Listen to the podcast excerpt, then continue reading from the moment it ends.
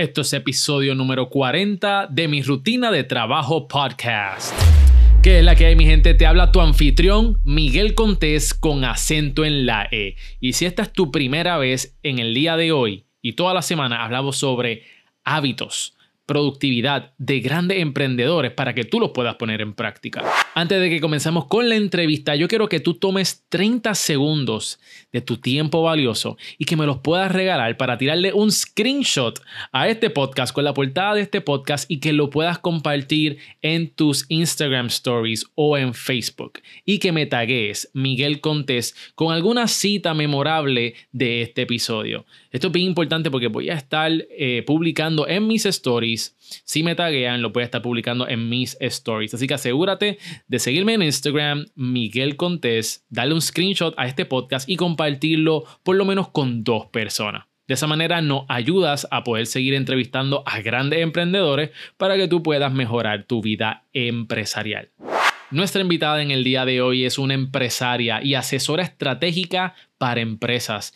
Es mentora de emprendimiento para emprendedores y fundadora de Artemis Strategic Business Solution, que es una firma de consultoría estratégica que provee servicios de diseño organizacional y educación en gerencia de proyectos. Y de igual forma, estoy bien contento de tenerla aquí en este episodio porque ella es la fundadora de Renuncia Feliz. Es un programa de formación y mentoría para personas que quieran comenzar un negocio y hacer la transición de empleados a dueños de negocio. Así que es un nicho bien bonito y ella está, ella está ayudando a tanta gente. Y con Renuncia Feliz también es un podcast que también les recomiendo que los escuche. Así que ella es una colega emprendedora y por favor recibamos y escuchemos la rutina de trabajo de Marisa Belvis.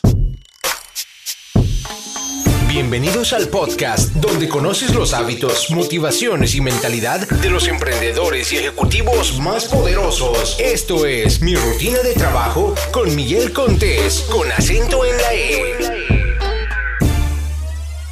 Bueno, en el día de hoy me acompaña Marisa Pelvis. Gracias por aceptar mi invitación y estar aquí en el podcast. ¿Cómo te encuentras? Súper bien, Miguel. Gracias a ti. Es un honor estar aquí en este espacio con tu audiencia.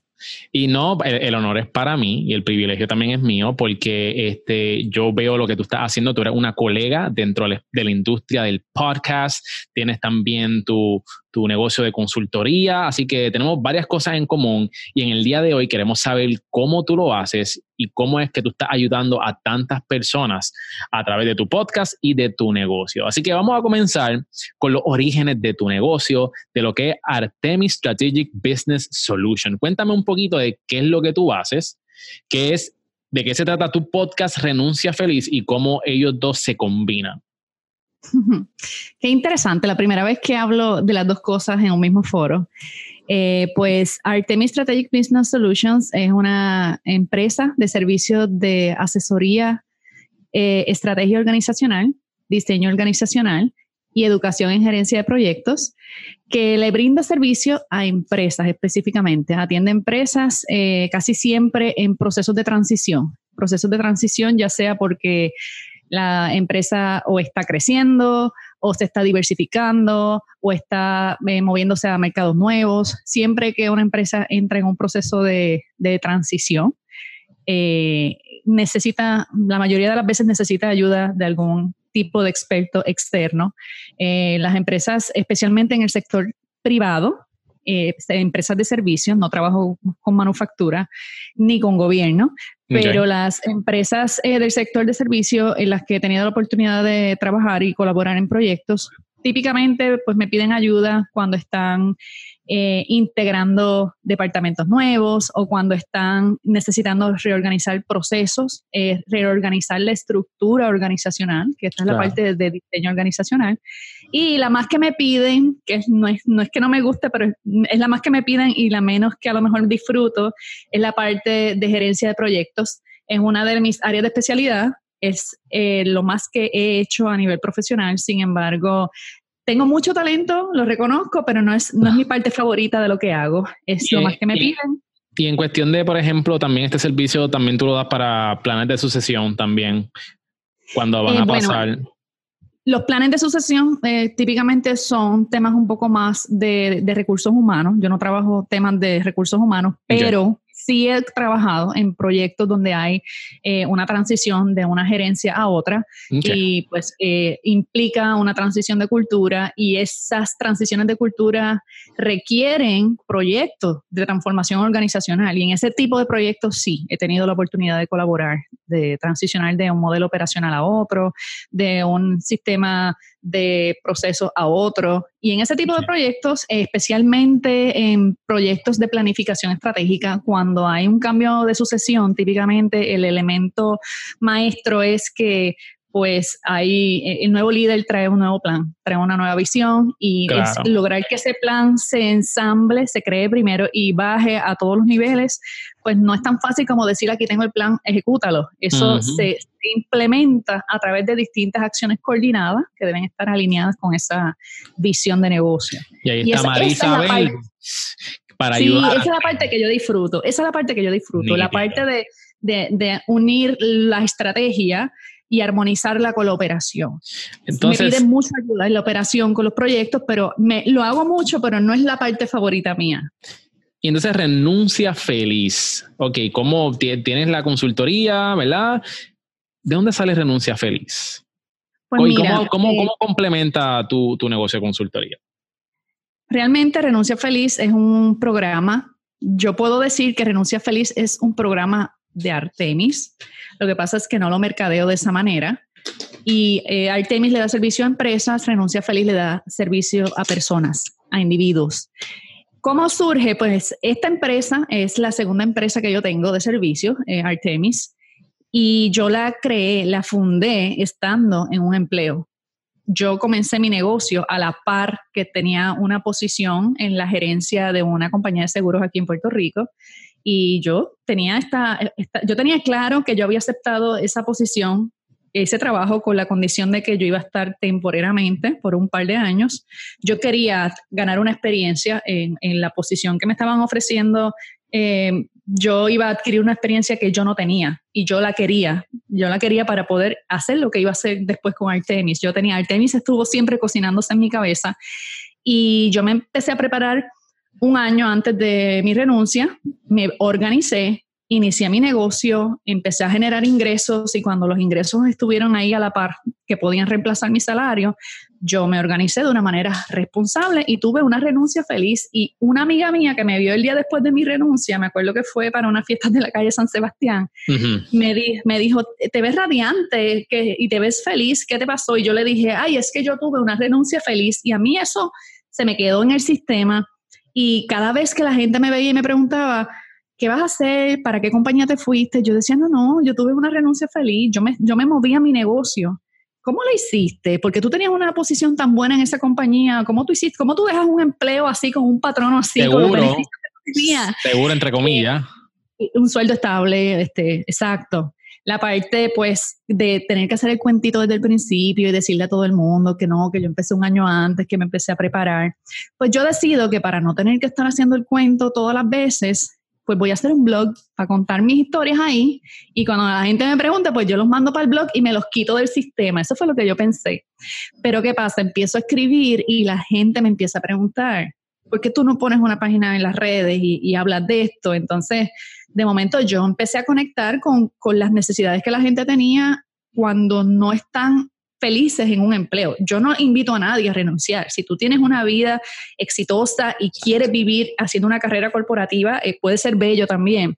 Pero aquel que estaba, aquel que está en la situación que estuve yo, que se identificaba conmigo y me, me decía como tras bastidores, contra yo te conozco, yo sé que que, tú no ibas a hacer una, tú no ibas a abandonar tu empleo así, ni tampoco ibas a, tú no, mi familia depende de mi salario, dependía en ese momento de mi salario, yo no podía venir y, dejar de pagar la casa y, Dios que repague la suerte.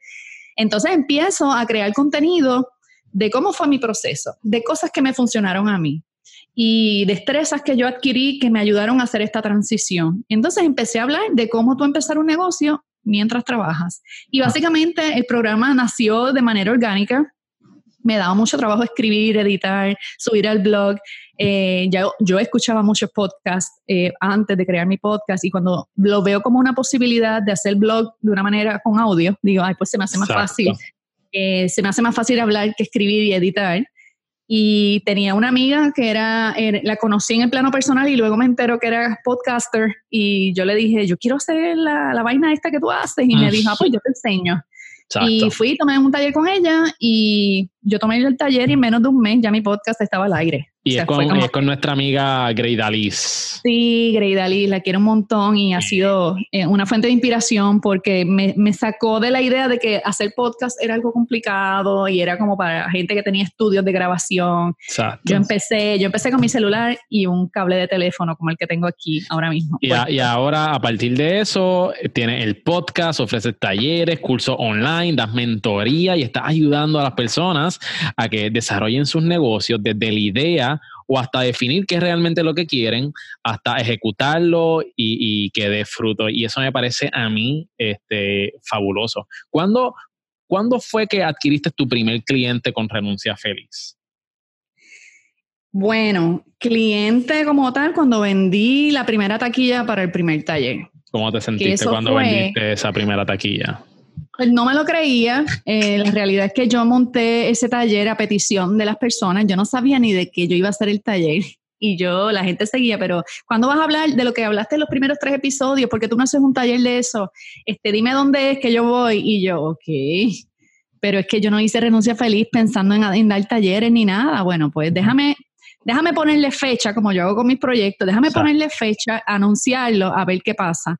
Y cuando lo anuncié, en las primeras 24 horas se vendió el primer ticket del taller y yo no llevaba más de un mes con el podcast. Y para mí fue, wow, pero este, ¿y qué yo voy a hacer con esto? Eh, y a la misma vez me sentí en deuda con las personas, porque si de verdad yo estoy entregando un contenido que en, mis, episodios yo siempre doy ejercicios y, y, le digo a las personas, abre tu libreta, haz una lista del 1 al 10, ponle tal valor, haz tal ejercicio y con esto vas a conectar y de aquí tú puedes sacar una idea de negocio. Y me decían, hice el ejercicio, tengo mi idea y ahora cómo implemento. Mm.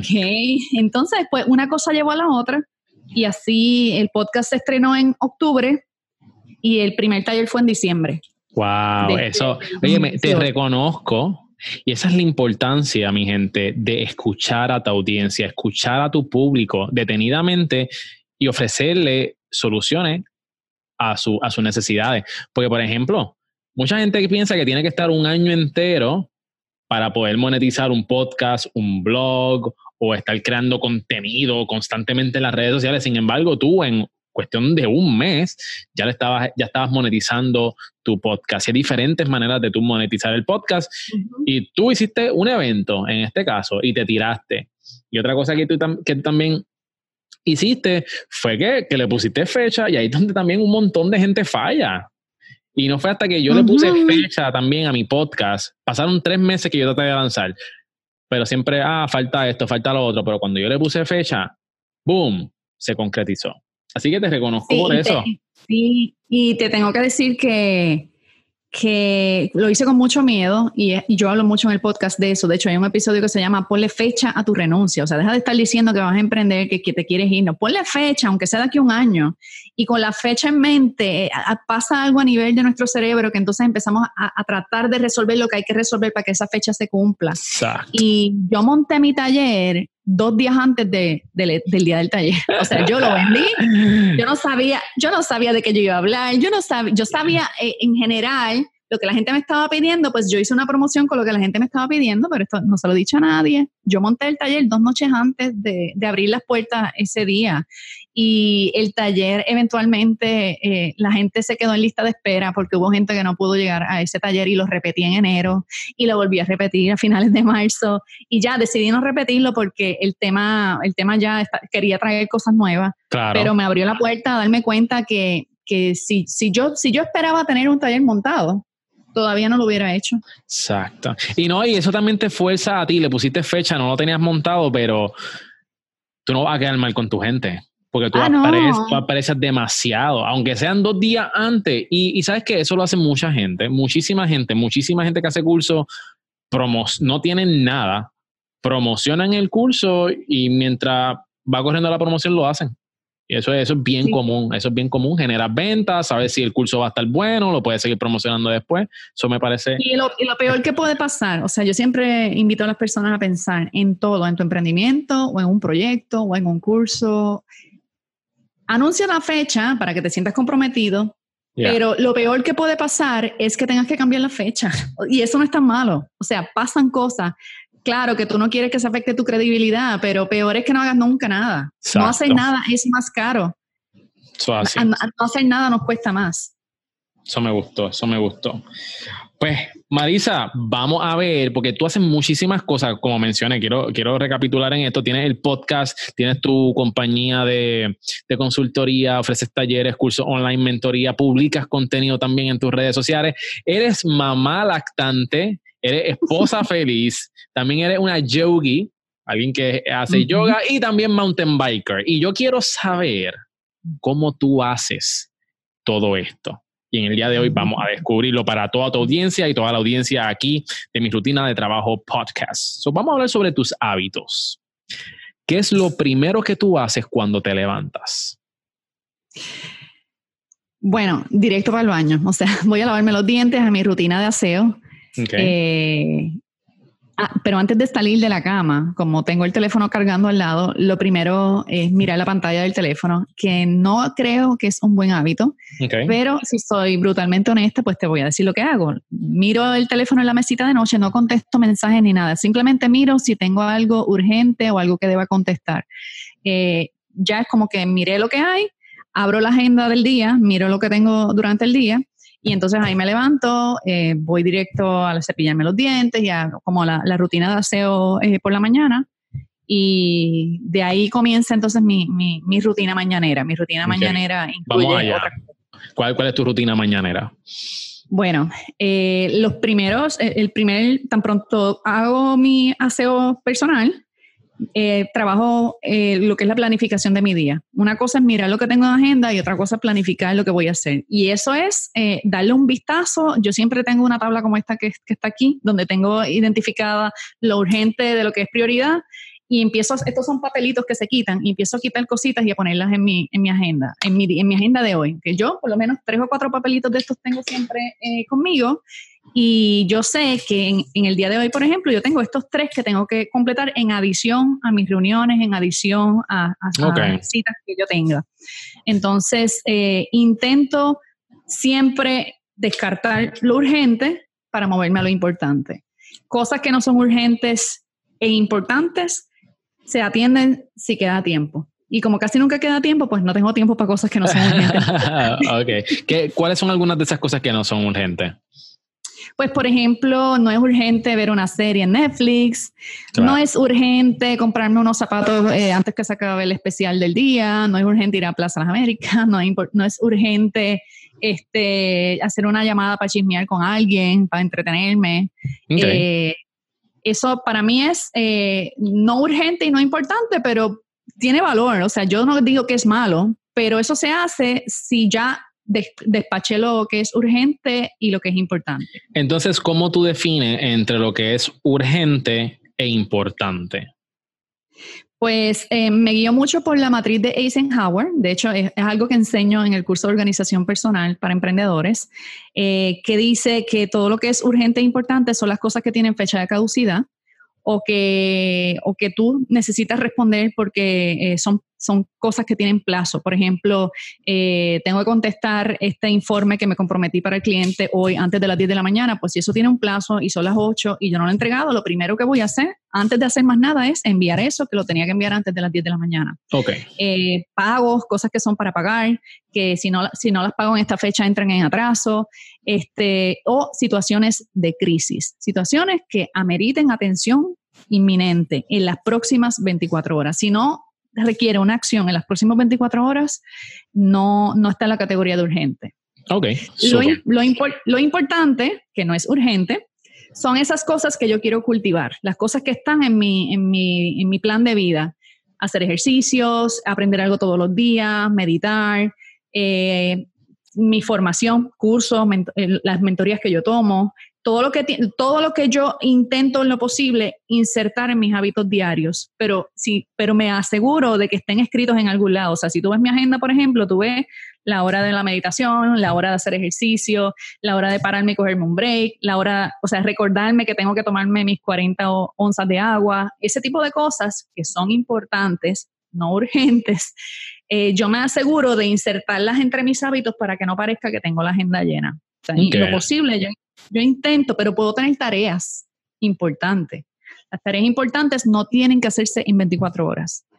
Si no las hago en 24 horas no pasa nada, pero yo quiero hacer un poquito importante todos los días para evitar que caigan en el cuadrante de las cosas urgentes, ¿ok? Lo que no se atiende importante se mueve. Si yo no lo atiendo eh, cuando es importante, eventualmente me va, me va, a generar una crisis y se va a convertir en urgente. Y pues esa es la manera, ese es el sistema que yo utilizo. Me gusta, me gusta. Aprendí algo, aprendí algo. Entonces, después de, que planifica, ¿verdad? Lo, que es tu día, que lo haces durante la mañana, visualiza lo que va a ver durante el día, luego de eso, pues me imagino que va a comer. Este... Exacto. Yo procuro que mi, eh, me salte algo. Yo todas las mañanas, eh, antes de sentarme a hacer mi planificación, tengo el hábito de tomarme 20 onzas de agua tibia con limón. O sea, eso es algo que yo me levanto y antes de café, antes de desayuno ni nada, con el estómago vacío, este vaso, que ando con él cuando estoy en mi casa siempre, este vasote son 20 onzas y yo lo lleno hasta arriba, me lo tomo cool, cool, cool, cool, y entonces yo me siento a mirar mi plan, lo que voy a hacer. Ok, entonces, 20 onzas de agua con limón. ¿Por qué haces eso? Wow, eh, hace muchos, más de 10 años, leí un artículo que decía que si lo primero que tú te debes echar al estómago vacío antes de comer es agua, como para hacerle un flush a tu cuerpo. Y de hecho, si tiene limón mejor porque ayuda a balancear el pH, eh, te lo pone un poquito más alcalino y menos ácido. Y eso se me grabó y yo se, convirtió en un hábito. Y como estoy conscientemente procurando tomar la cantidad de agua que necesito tomar al día, pues si cumplo a, primera hora de la mañana con una buena porción de lo que me tengo que tomar, pues se me hace más fácil cumplir eh, el resto del día. Si so, un beneficio drástico al, momento, ¿sabes? al tú tomar esa agua con limón por la mañana. Sí, sí, sí, sí, sí. Yo lo percibo. Eh, si me la salto en algún momento porque me desenfoco, eh, ese día, pues el desayuno no me cae igual, me siento pesado durante el día.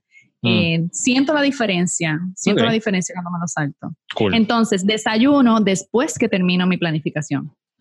Es como el, es como el premio. Ok, ya, ya hice mi plan del día, ya conecté con mi visión personal eh, separé las cosas urgentes o importantes que iba a hacer hoy y entonces me muevo a hacerme mi café. Y mi café es como mi premio, ok, cumplí con esa primera parte de mi rutina, café. Después que me tomo mi café, empiezo, mi niña se levanta, la preparo para llevarla a su escuelita, hago su mochilita, sus meriendas, etcétera. Juego con ella un ratito, mi quality time con ella es por la mañana. Eh, ella está de mejor humor y yo también. Entonces, eh, después que jugamos un ratito, yo me pongo la ropa de hacer ejercicios y me voy a llevarla al cuido.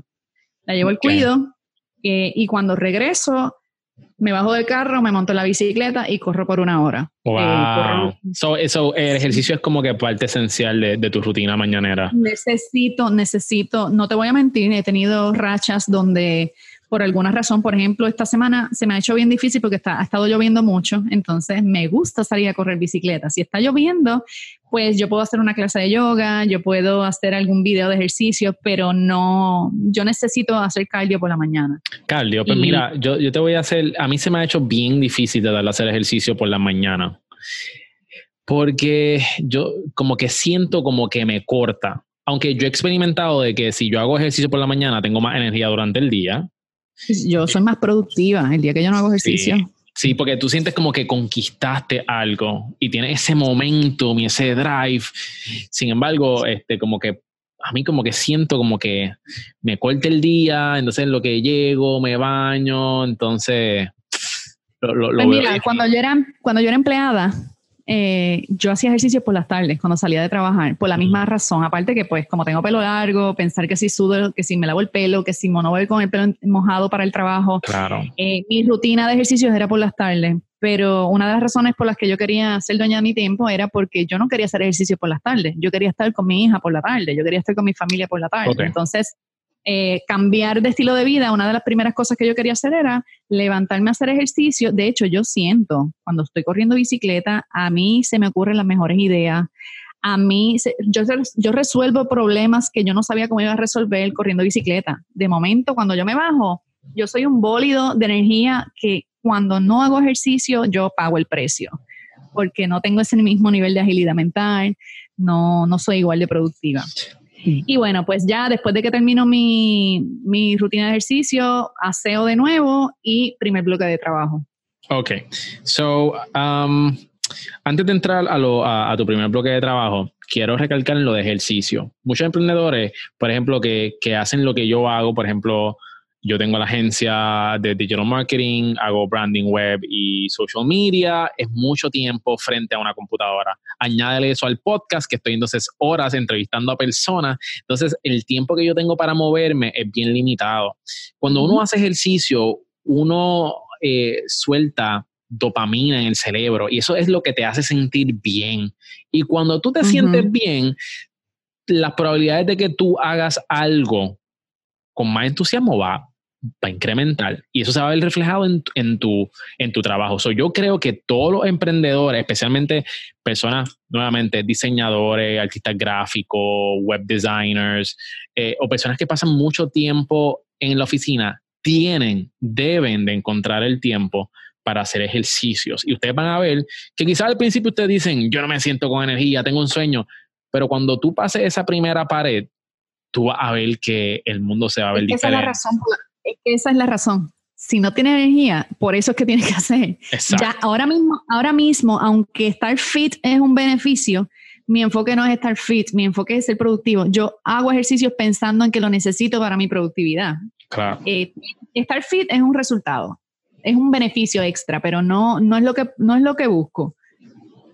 Súper. Pues entonces, primera hora bloque de trabajo, por la mañana, ¿en qué te, te enfocas trabajando? Pues cuando yo recibo eh, mentorías, las mentorías son principalmente a primera hora de la mañana. Eh, y, tengo unos días de la semana que son para recibir mentoría. El resto de los días no recibo mentoría. Eh, típicamente las mañanas son para atender las tareas que separé del tablero de cosas que son importantes o urgentes. Empiezo con lo urgente y si tengo alguna gestión administrativa del negocio, administrativo significa facturar, eh, darle seguimiento en alguna comunicación a algún cliente, eh, gestión que es como que no tiene que ver con vender, no tiene que ver con crear, no tiene, eh, tiene que ver con administrar. O sea, tengo, me quito el sombrero de emprendedora y me pongo el de gerente. Y estoy, las mañanas son como más, más de management y solamente atiendo llamadas de mentoría. Ok, y entonces por, la, por la tarde, ¿a, qué te enfoca? Si decías, por las mañanas tienes las mentorías y la parte gerencial del negocio, entonces, ¿en qué tú te dedicas por las tardes? Eh, la creación, creación de contenido y creación, y si tengo clientes corporate, pues eh, hay unos días de visitar clientes eh, yo, ¿verdad? Los proyectos no los, no los corro yo directamente, los, los, los tengo en contrato, pero eh, contratos profesionales que colaboran conmigo en estos proyectos y yo delego. O sea, tengo gente que está enfrente de estos proyectos en la compañía tal o en la compañía tal y yo tengo unos días de sentarme con el equipo de trabajo, de visitar a mi cliente, de salir a almorzar con el cliente o de darle cariño al proyecto que estamos trabajando. Si hay una presentación, hay un informe especial que hay que presentar, pues yo esas, esas cosas las pongo en agenda. Procuro en lo posible que si tengo que hacer una presentación con un cliente, pues que sea en, ese, en esos horarios de la mañana. Eh, las tardes son para crear contenido. ¿Cuánto tiempo dedicas para crear contenido? ¿Y qué tipo de contenido pues, creas? Pues lo que es contenido eh, para el programa de Renuncia Feliz, eh, los episodios, los episodios del podcast, lo que va para las redes sociales, si voy a hacer un video, eh, si voy a grabar algún curso de los cursos que ofrecemos en, la página de, Renuncia Feliz Premium, pues esos videos hay que primero pensarlos, hay que crear esos cursos, hay que bosquejarlos, hay que hacer los guiones, hay que grabar, después yo no edito ni nada de eso, pero todo lo que quiero crear, pues tiene un punto de origen y, ese contenido lo creo yo. Aunque tengo colaboradores que me ayudan en la parte técnica, pues eh, pongo, como quien dice, pongo a correr la bola eh, y en alguno de los días de la semana especialmente a principio de semana, eh, la mañana, la gestión de gerente incluye eh, hacer como una, visualización de la planificación completa de la semana, de, ver por dónde voy con los resultados del mes, de ver cómo voy con, lo que yo quería hacer para el año, para esta fecha, etcétera. Eso es el segundo bloque de horas como tal, de, tu, tu, segundo bloque de trabajo del día.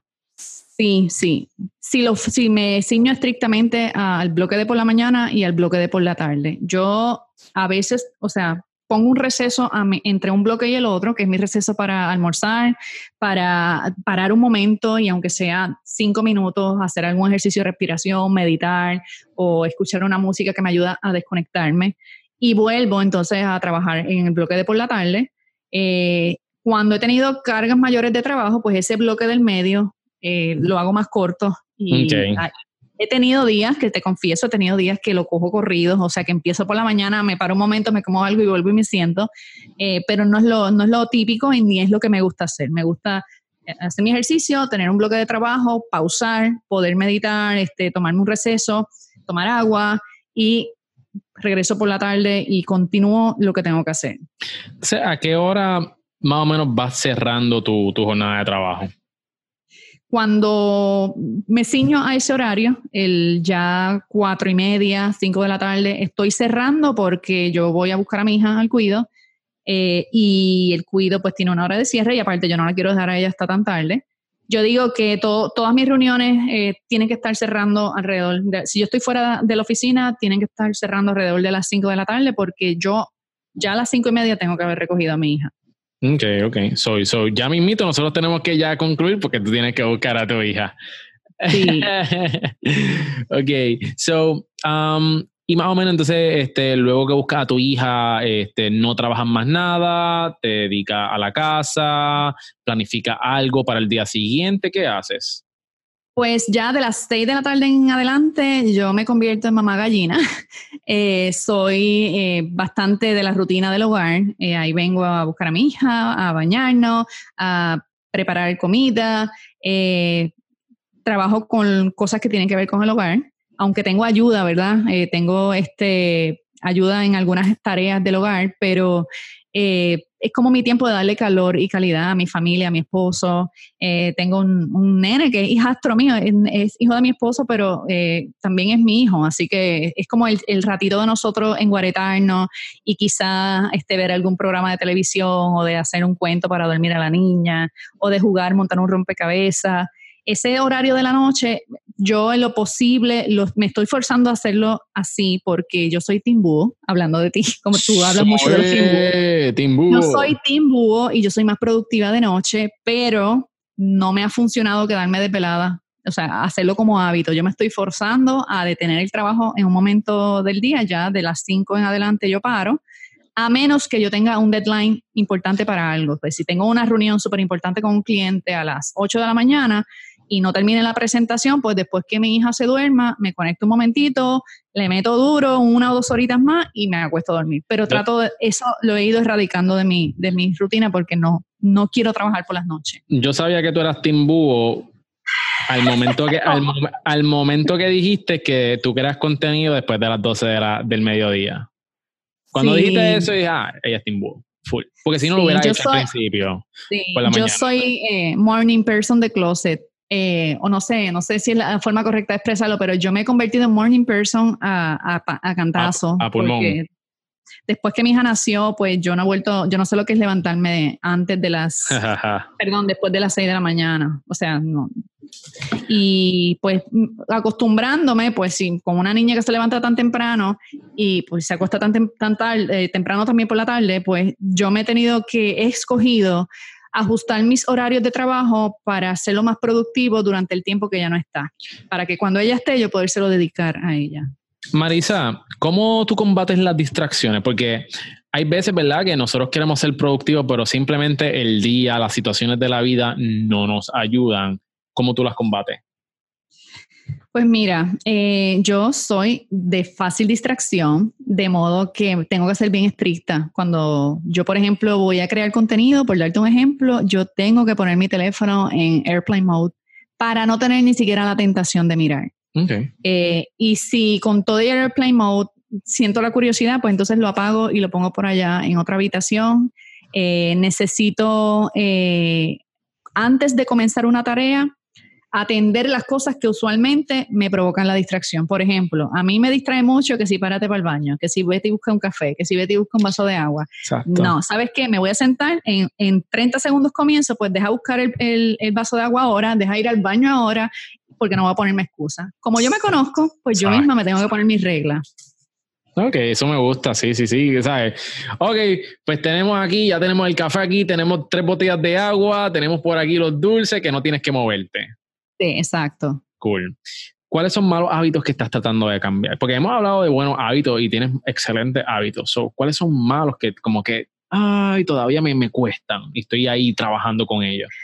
Hacer una sola cosa a la vez. Yo quisiera poder hacer una sola cosa a la vez eh, y lo fomento, me esfuerzo, me obligo, pero se me, se, me, se me va a la vista. O sea, tú ves la pantalla de mi computadora y siempre hay tres o cuatro programas abiertos.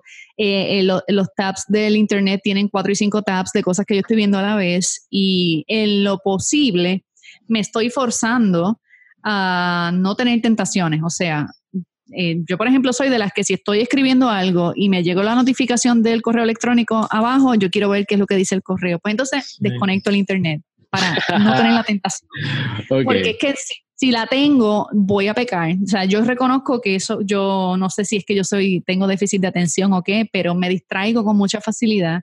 Y eso es enemigo de la productividad número uno. Entonces nos, nos diluimos haciendo muchas cositas y no hacemos una completa. Hablando de verdad que, que, te gusta hacer muchas cosas a la vez, porque yo también soy uno, ¿te consideras una persona organizada o tienes un reguero estratégico? Ay, Miguel, tú sabes que cada vez que haces una, esa pregunta a tus invitados, yo me río tanto y no puedo creer que me lo estás haciendo a mí. Mira, yo soy como un híbrido. Okay, eh, Yo puedo tener regueros estratégicos porque las cosas están ahí por una razón. O sea, cuando yo estoy en, en, en el modo de creación, eh, yo necesito tener como mi, como si fuera un artista que tiene el, canvas, eh, la pintura encima, este, las velas prendidas, la música puesta. Yo puedo tener, cuando yo estoy creando, yo necesito tener como mi, mi ritual de liberación, eh, porque ahí es donde yo siempre tengo que tener música puesta, tengo que tener algo que huela rico. Y cuando yo estoy creando, mis, mis instrumentos están ahí puestos por una razón. Yo necesito tener este papelito ahí que me diga tal cosa, necesito tener este libro a mano porque estoy leyendo algo que dice ahí y eventualmente yo los recojo y los organizo. En términos generales, cuando soy organizada, puedo ser obsesivamente organizada. Eh, exageradamente organizada. Hay mucha gente que piensa que soy ingeniera porque dicen, tú eres todo tan cuadriculadito y lo tienes todo por hora y lo tienes todo organizado. Y yo les digo, es que si supieras el caos potencial. Eh, pues yo recurro a la organización como estrategia de supervivencia. Mm, eh, pero lo, típicamente, eh, si, si, si, me dejo llevar, soy un desorden, ¿cómo es que dice? Desorden este, estratégico. exacto, este, era una persona, tiene un reguero estratégico. Estratégicamente desorganizado. Exacto. Pues mira, es temporero, es temporero, pero los tengo. A, mí también, cuando yo tengo, hay, hay, veces que tengo, yo tengo un reguero, pero me dan estos arranques que entonces no dan simplemente recojo la oficina, sino me da ganas de recoger el cuarto y empiezo por ahí y hago spring cleaning. Y, voto cosas y después me arrepiento de haberlas votado, pero pues así soy. Marisa, vamos a hablar un poquito sobre tu empresa. ¿Qué hábitos son los más que te han producido ingresos?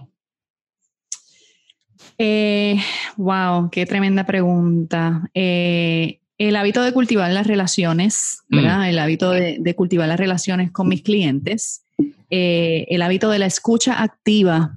Yo diría que ese es el más, la escucha activa estar consciente de los entre líneas que hay en cada conversación, eh, de las expresiones del rostro de la persona que está hablando conmigo, eh, encender todas esas maneras de escuchar para entender cuando tu cliente te está hablando de un problema indirectamente te está pidiendo ayuda sin pedírtela, la persona no te tiene que decir, mira, necesito que me hagas una propuesta de tal cosa. Cuando tú empiezas a escuchar la queja recurrente, la, virada de ojos cada vez que habla de, una situación eh, y, empiezas a, prestarle atención a lo que te están diciendo detrás de lo que te están diciendo, eh, las mejores oportunidades de proyectos y de negocios yo las he sacado de conversaciones que no eran para hacer negocio, de conversaciones casuales. Y ha sido todo por estar eh, alerta eh, en la escucha, de estar lo que yo, lo que es la escucha activa. Eso, y, no, y definitivamente capitalizaste con lo del podcast y tu primer taller, porque tú escuchaste lo que tu audiencia quería y proveíste la solución a través de un taller. Y eso me parece súper genial. Y, eso de cultivar también a los clientes, cultivar también las relaciones. Yo, yo, yo he visto, sí, y esta pregunta te la voy a hacer ahorita, pero no es para que me la contestes ahora. Pero una de las cosas las cuales yo me arrepiento es que yo no hice las suficientes amistades ni cultivé las suficientes amistades cuando yo estaba en mi high school, cuando yo estaba en universidad. Este, yo no me arrepiento de nada, pero si hay algo que tuvieras que coger, sería eso. Porque hoy día yo estoy viviendo el poder del networking, el poder de la colaboración con este podcast. Personas, ¿sabes? Estoy llegando a personas como lo que eres tú, como lo que son los diferentes emprendedores ejecutivos e influencers que llegan a este podcast y gracias a ese networking, eh, ayudando también a, otra, a una audiencia, he recibido oportunidades de negocio, de trabajo, de proyecto. Así que definitivamente yo creo que la activa escucha, eh, eh, la escucha activa y lo que es cultivar relaciones, yo creo que es sumamente importante y estoy totalmente de acuerdo contigo. Marisa, mencionaste en, en, una ocasión de que tienes un equipo. ¿Cómo tú trabajas con ese equipo? Quiero que, no, que nos lleves como que, ¿verdad? Eh, delegar es una de las partes más importantes de un emprendedor y es lo que te puede llevar a quedarte estancado o llevar tu compañía a otro nivel. ¿Cómo tú delegas ese trabajo? Pues mira, este, volviendo al ejemplo de ahorita de la matriz de Eisenhower, todo lo que cae en el cuadrante de eh, urgente pero no importante, eh, o, o, no importante y no urgente que esté relacionado con actividades de trabajo, actividades del negocio que pueden ser importantes, no urgentes, o que pueden ser eh, no urgentes y no necesariamente importantes, pero eventualmente hay que hacerlas. es lo posible, yo intento delegarlas.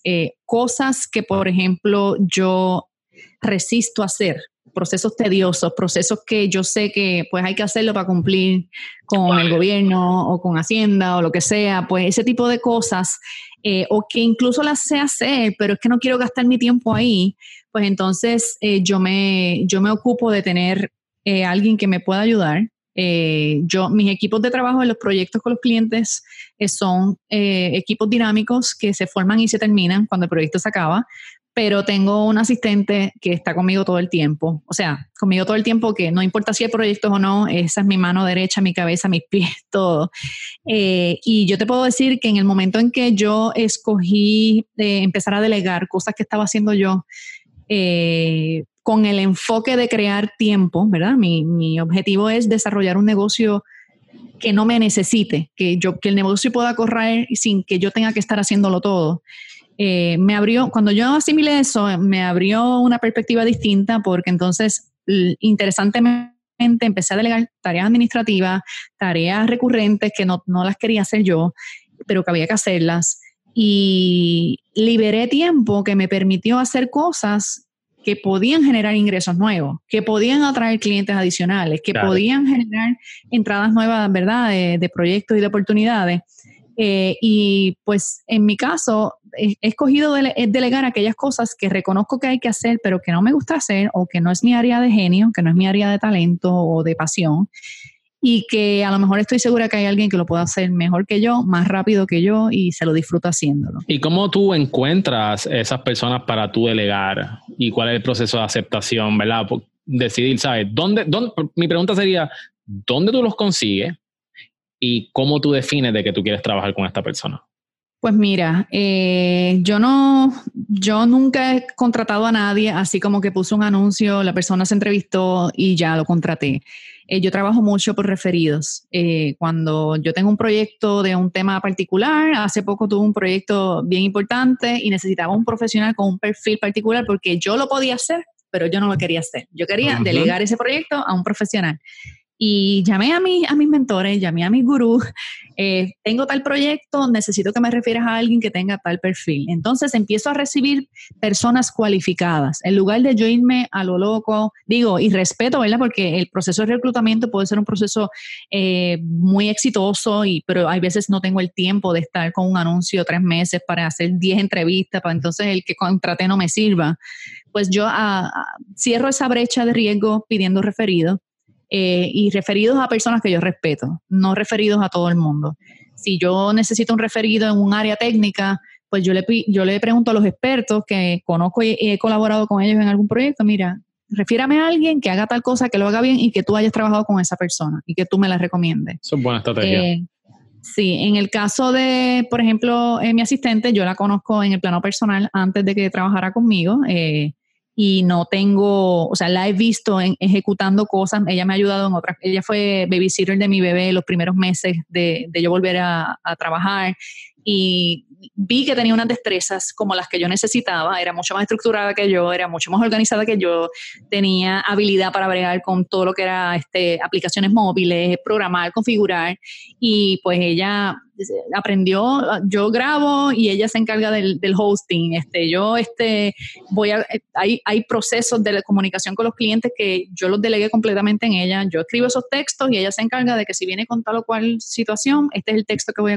a, responder y yo me, me, quito un montón de cosas. Yo a veces ni miro el email porque sé que ya ella está a cargo de, del correo electrónico, este, de, de, contestar los mensajes en las redes sociales, por ejemplo. Y también, pues otra cosa que estoy eh, incorporando como parte de delegar es eh, la, la automatización. Hay cosas que si las puedo automatizar, pues no, no, tengo por qué pagarle a una persona para que las haga, prefiero automatizarlas y hay otras que si no son necesarias, ¿para qué delegarlas o para qué automatizarlas? Para eso las elimino. Entonces, eh, un poco, eh, ese, es mi sistema. Eh, no sé, te contesté la pregunta. Sí, sí, definitivamente.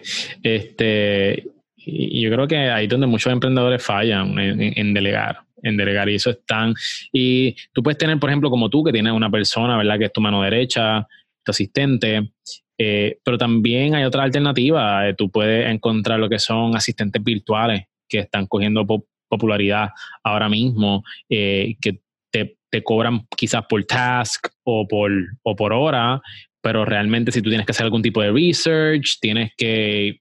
Eso mismo, es cuestión de liberar el tiempo para hacer otras cosas más productivas, pero sin dejar las cosas que también son necesarias hacerlas. Claro, y tampoco como yo digo, zapatero a sus zapatos. O sea, si yo no soy artista gráfico, yo no voy a estar tres meses cogiendo clases para aprender a hacer algo que o hay algo que ya lo puedo hacer alguien y me lo puede tener para esta misma tarde. Entonces, yo no todo el tiempo, o sea, sí tengo asistentes virtuales en el sentido de que tengo profesionales que están on call todo el día para cosas que yo le pido y nunca nos vemos la cara. O sea, yo, por ejemplo, personas que colaboran conmigo en la parte técnica, necesito un video de tal cosa y esta persona ya tiene el contenido, necesito el arte para esto, estos dos hablan, se juntan, me produce lo que yo necesito y yo nunca nos vimos las caras. Eh, nunca tuvimos una reunión física, a lo mejor se reúnen con mi asistente o algo así, y esa, esa es otra manera de delegar, de subcontratar. Y, por ejemplo, eso, eso, eso me pasó a mí con, con, la agencia. Por ejemplo, yo entiendo que yo soy bastante bueno haciendo arte gráfico, pero ¿qué pasa? Me tardo demasiado. Lo puedo hacer excelentemente bien, pero me tardo demasiado. Entonces, pues yo dije, ya entonces cuando me llega algún tipo de arte, incluso hasta para mi propia, mi, para el podcast, para el blog, ya yo no lo estoy haciendo. Porque aunque me puede salir bien y aunque uno, como tú dices, aunque tú sepas hacerlo, no te conviene. Así que ahí es donde entran, contratar un artista gráfico, ahí cuando tú sabes que tienes que contratar a, un web developer, un web designer, un marketer, etc. Me parece eso espectacular. Ahora bien, Marisa, ¿en qué inviertes tu dinero y en qué lo gastas? Eh, bueno, invierto todos los meses en educación. Yo todos los meses estoy o tomando un curso o pagando una mentoría o aprendiendo algo. Eh, todos los meses invierto en algún libro, en algún, algún, contenido que me ayude a, descubrir metodologías nuevas, destrezas nuevas. Eh, también estoy invirtiendo, este año me puse unos objetivos con relación a invertir en desarrollar ingresos pasivos y me puse de meta que quería desarrollar cuatro fuentes de ingresos pasivos adicionales a lo, que yo tenga en estos momentos. Eh, y obviamente, pues también tengo instrumentos de inversión que los he, los he, ido desarrollando con el tiempo, de, inversión financiera me refiero. Eh, ¿Puedes mencionarnos algunos de, esas herramientas o, fuentes de ingresos? ¿Cuáles son? De, de los ingresos pasivos. Sí, como que, exacto, de, ambos. Si quieres compartir algunos con nosotros, alguna herramienta que estás utilizando. Bueno, pues por ejemplo, este año eh, yo incursioné en los sistemas de membresía. Yo no tenía eso el año pasado. Pues desarrollé un sistema de membresía, me conllevó comprar cursos para aprender cómo se montan los sistemas de membresía, aprender, pues yo hice unas inversiones, invertí tiempo, invertí dinero, monté, implementé y tengo sistemas de membresía corriendo que están generando ingresos sin yo estar ahí presente. Excelente. Eh, los cursos online, por ejemplo, otra cosa que yo no estaba en ese mercado, pues me eduqué de cómo hacerlo y ya tengo dos cursos corriendo y tres en formación. Pues esos son fuentes de ingreso que yo le dedico tiempo al principio, pero una vez están corriendo, ellos generan, se convierten en una fuente de ingreso mientras yo no esté, porque esos cursos son a través de Internet. Yo no tengo que estar presente para que los cursos se den. Este, y pues tengo, ahí te puedo dar dos ejemplos de, fuentes de ingresos pasivos en los que estoy enfocada que quiero eh, desarrollar. Por lo menos quiero asegurarme que cuando... ¿Cómo, perdona que te interrumpe, antes que, que, prosiga, ¿cuál es la diferencia entonces entre vender el curso online y tener entonces la membresía, la, membresía como tal? El que compra un curso online, por lo menos en el modelo que yo estoy implementando, me paga una vez por el curso lo consume, lo puede ver durante el tiempo que la plataforma esté al aire. Si, si, ese curso está al aire dos años, pues dos años puede volver a entrar y tomarlo las veces que quiera. And that's it. Si paga una membresía, me paga un fee todos los meses por un año que se renueva por 12 meses de nuevo, que se renueva por 12 meses de nuevo, y tiene acceso a ese curso y a cualquier otro curso que esté disponible en la plataforma. Ok, so la persona decide, ok, lo compro one time y tengo solamente acceso a esto, o pago una mensualidad y tengo acceso a todos estos otros cursos. Correcto. Y los que son miembros de la página tienen acceso a cursos que no están a la venta hay contenido exclusivo para miembros de la página. Pues eso, esos cursos que no salen a la venta, yo nunca los voy a anunciar, no, los voy a vender porque son contenido premium para las personas que son miembros de la página. Escuchen bien, mi gente, estas son diferentes estrategias que ustedes pueden implementar en sus negocios, ya sea en la industria que ustedes se dediquen. Excelente, me gusta, me gusta. Este, algo más que quería añadir, perdona que te, que te había interrumpido.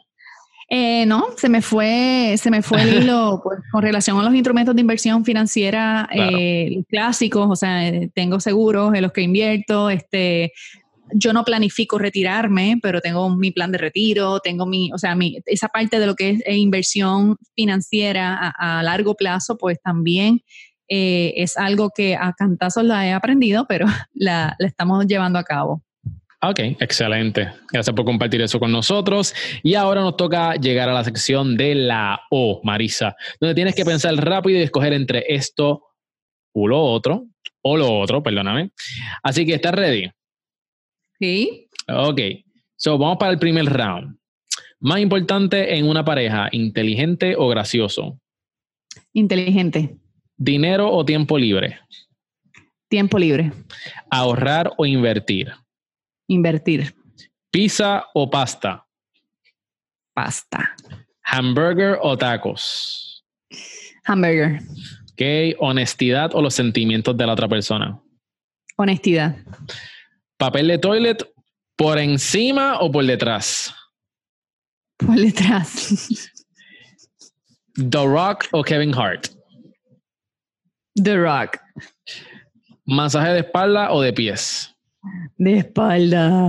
ok, ok, muy bien. Ese fue el primer round. Ahora vamos para el segundo round y las preguntas tengo que admitir que se van a poner un poquito más difíciles. Ok. Ok. ¿Amor o dinero? Amor.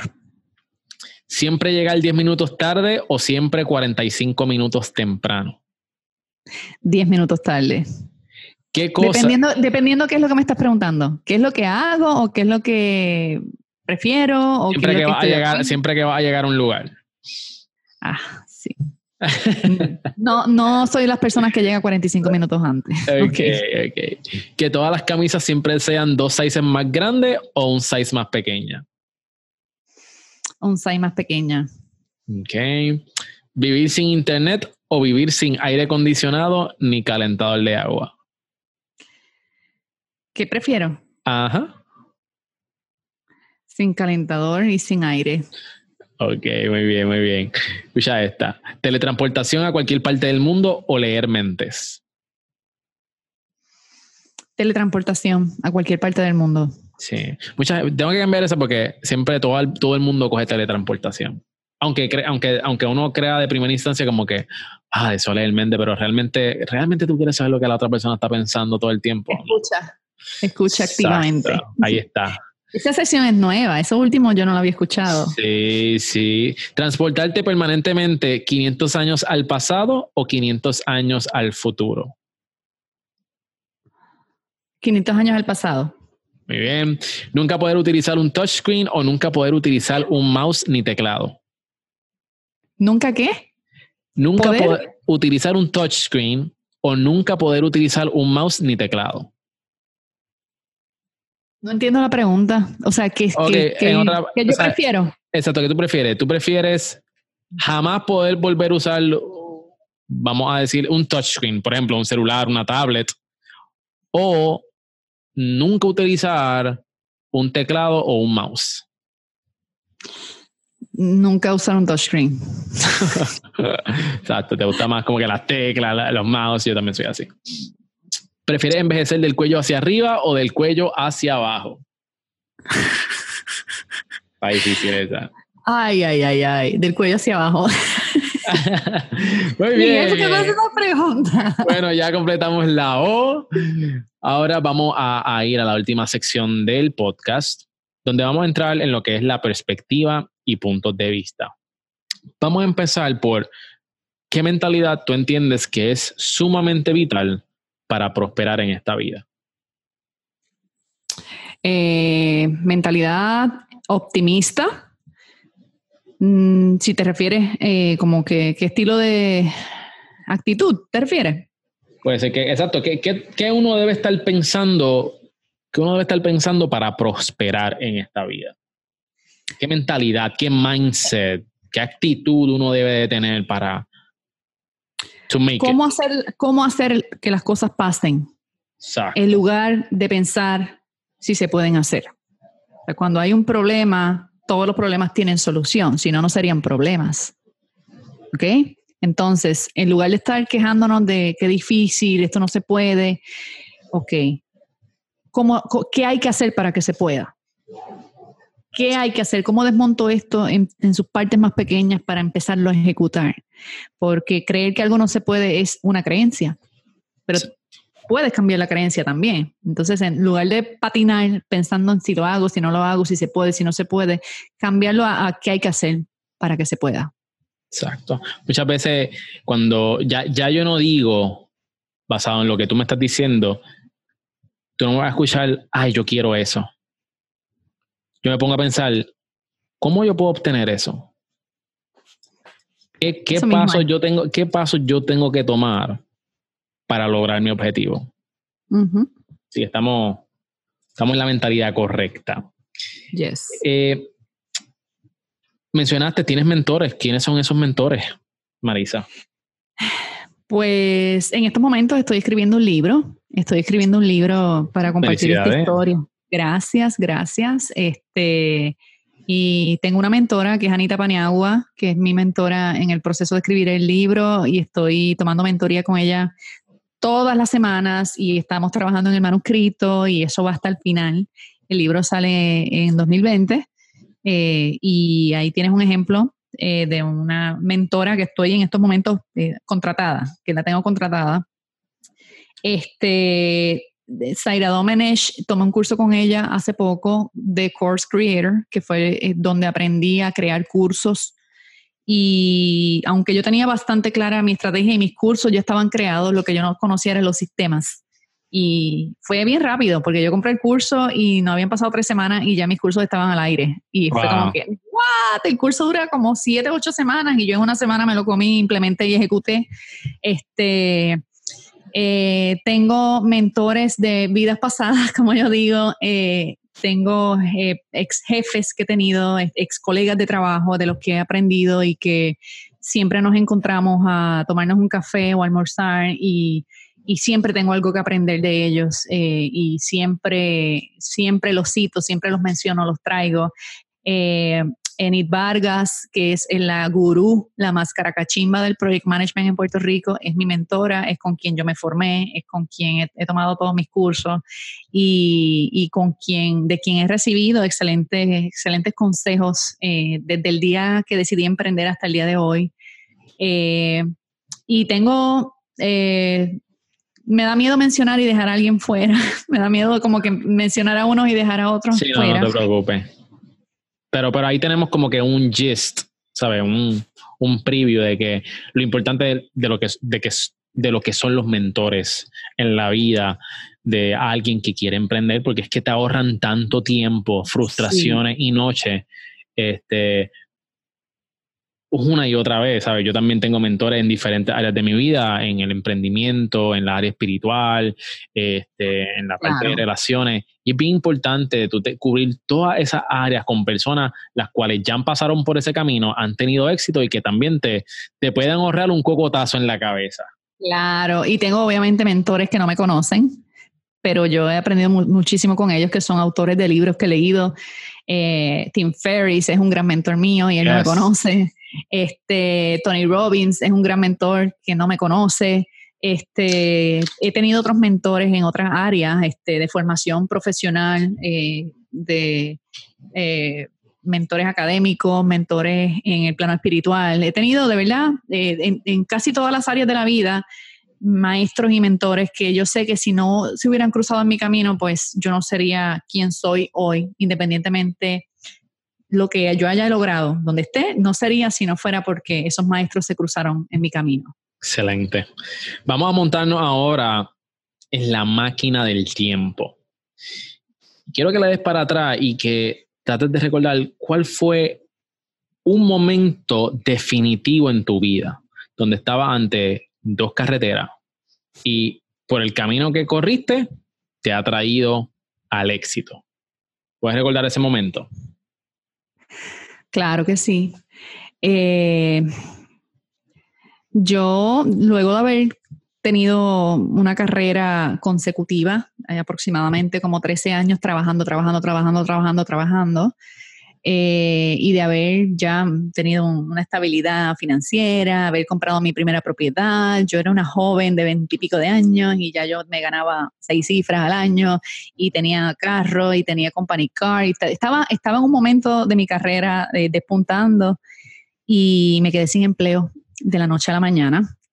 Y esa pérdida de empleo eh, no vino sola. Yo llevaba por lo menos dos años interiormente quejándome de que yo era muy, pues, muy exitosa en la parte de, ejecutar las metas de otro, de implementar lo que las empresas en las que yo trabajaba me, me daban un reto, pues allá iba Marisa de cabeza y era la primera que rompía la curva. Y yo siempre resentía que yo no sentía que yo había nacido para ser empleada toda la vida y que cuando yo fuera grande yo iba a tener un negocio y que este, yo no quería vivir siguiendo instrucciones toda mi vida, ni pidiendo permiso para vacaciones, ni pidiendo permiso para ver a mi familia, ni pidiendo permiso para ir al baño. O sea, yo quería libertad, ser dueña de mi tiempo. Y estuve con la macacoa de estar quejándome como por dos años y yo decía, es que yo me voy a mover, ya tú verás que yo voy a tener un negocio y yo me voy a... ir. y fue como que la vida dijo, ah, sí, ¿Y, para cuándo? ¿Para cuándo es eso? Pues un día de esto, un día de esto, espérate, ¡fua! Y me movieron la alfombra del piso. Eh, yo acababa de cerrar eh, la hipoteca de mi primera propiedad. Habían pasado menos de seis meses cuando yo me quedé sin empleo. Y fui de, de seis cifras a de, de seis cifras positivas a negativos seis cifras. Eh, de la fila eh, de una carrera exitosa a las filas del desempleo literalmente. O sea, lo perdí todo, lo perdí todo y estuve un año buscando empleo. Yo quería reemplazar mi pérdida de empleo con otro empleo y esto fue en una época en que estaban empezando a, asomarse la crisis que vino después, la crisis de, la economía. Eh, todos los empleos en los que me entrevisté, yo estaba sobrecualificada o la posición era para mí y de momento cerraba la compañía en Puerto Rico y la plaza la congelaron o se llevaron a, la persona afuera y la, posición nunca progresó. Eh, y yo sentía que el mundo laboral me estaba pateando. O sea, primero me quedo sin trabajo y entonces todas las oportunidades que tengo, ninguna es. Y tenía que, tenía que tomar la decisión si iba a aceptar un empleo con unas condiciones mucho, mucho eh, más difíciles porque querían pagarme menos, con mayores responsabilidades, o hacer algo con mi vida. Y en ese momento, pues, eh, tuve la tentación de aceptar un empleo con unas condiciones que yo no me sentía feliz aceptándolas y no tenía nada. En, el otro lado de la mesa tampoco era como que no, yo tengo todo este dinero guardado, este, yo puedo seguir buscando empleo. Y decidí, mira, eh, le cambié la historia a lo que me estaba pasando. Yo dije, esto es la vida gritándome, acaba y emprende. O sea, este es tu momento de comenzar. Y así nació mi primer negocio, que fue una compañía de consultoría también. Pero yo comencé como una freelancer. Empecé eh, a dar servicios profesionales. Eh, tuve la oportunidad de colaborar con una firma de consultoría que me contrató para trabajar en un plan estratégico de una empresa del, sector eh, financiero y yo esa experiencia la, capitalicé. Eh, entré en ese proyecto por contrato para aprender el negocio de la consultoría, para aprender cómo se corre un negocio de consultoría. Y yo sabía que ese iba a ser como mi pie forzado para comenzar. Eh, y si yo no hubiera tomado ese riesgo de, salir del closet, de, yo le llamo que fue como un proceso como salir del closet, de, de, dejar salir ese gusanito emprendedor allá afuera, en lugar de seguir buscando empleo, si yo me hubiera quedado buscando empleo, yo te aseguro que yo estaría hoy todavía en un empleo quejándome de que algún día cuando yo fuera grande iba a tener un negocio. Wow. Eh, y ese momento pues fue trascendental porque si no, pues yo iba camino a la bancarrota, o sea, yo iba camino y, y no, no hubiera sacado los pies del plato nunca. Eh, yo eh, caí en, lo más en el fondo más profundo de una depresión, o sea, haberlo perdido todo de golpe fue bien fuerte y no, no había otra alternativa. O sea, yo no tenía una familia que subsidiara mis gastos. Yo no tenía, en esa época yo no estaba casada. Yo no tenía como que, pues, pues mi esposo me, me mantiene en lo, que yo, en lo que yo he hecho para adelante, ¿no? Entonces empezarlo a perder todo, todo lo que había construido desde jovencita, pues fue también una lección de humildad bien grande, pero si no llego a pasar por ese proceso, y de eso es que hablo en el libro, eh, yo no me hubiera movido a crear lo, lo, lo, que haya sido mi camino de emprendimiento. Y ese ha sido, yo creo que mi momento definitivo más, más fuerte y cuando me convertí en mamá. por último, eh, Marisa, ¿Cuál es tu por qué? ¿Qué es lo que te motiva a levantarte cada día y dar lo máximo de ti?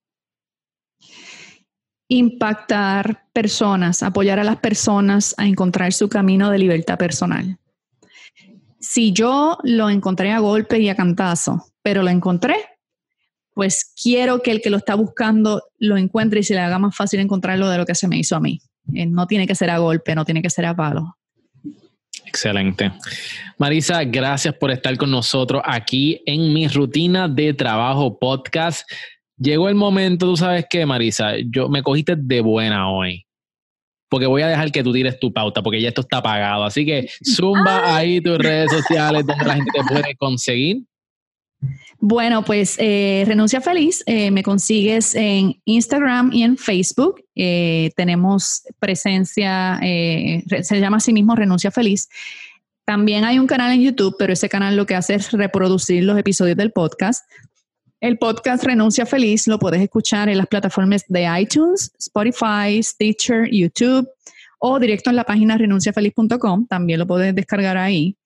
Y en estos momentos nos encontramos eh, promocionando el curso de organización personal para emprendedores que será por siete semanas consecutivas a partir del 1 de junio. El curso es completamente online y va dirigido a personas que ya emprendieron y que necesitan maximizar su tiempo y su productividad porque su agenda es un caos, el tiempo no le da, eh, o para personas que están trabajando todavía y quieren hacer la transición de empleados a dueños de negocio, pero no encuentran cómo sacar tiempo para dedicarlo a su negocio y emprender. El curso Muchas personas me han preguntado, es que ese sábado no puedo, tienes otra fecha, pues no importa porque es online, tú lo compras y lo consumas cuando quieras.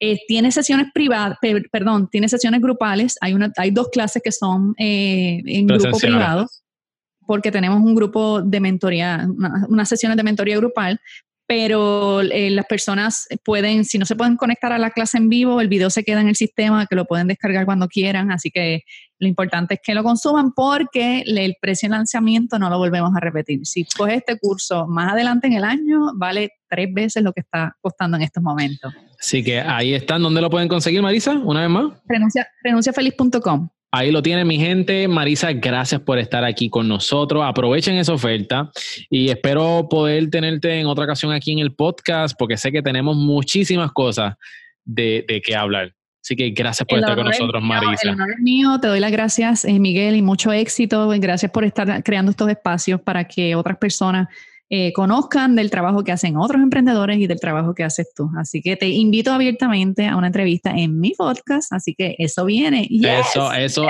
mira, ya está cuadrado, está comprometida. Así que me esperan en el podcast de Marisa. Seguro. Gracias, Miguel. Pues será hasta la próxima. Nos vemos. Chao. Bye.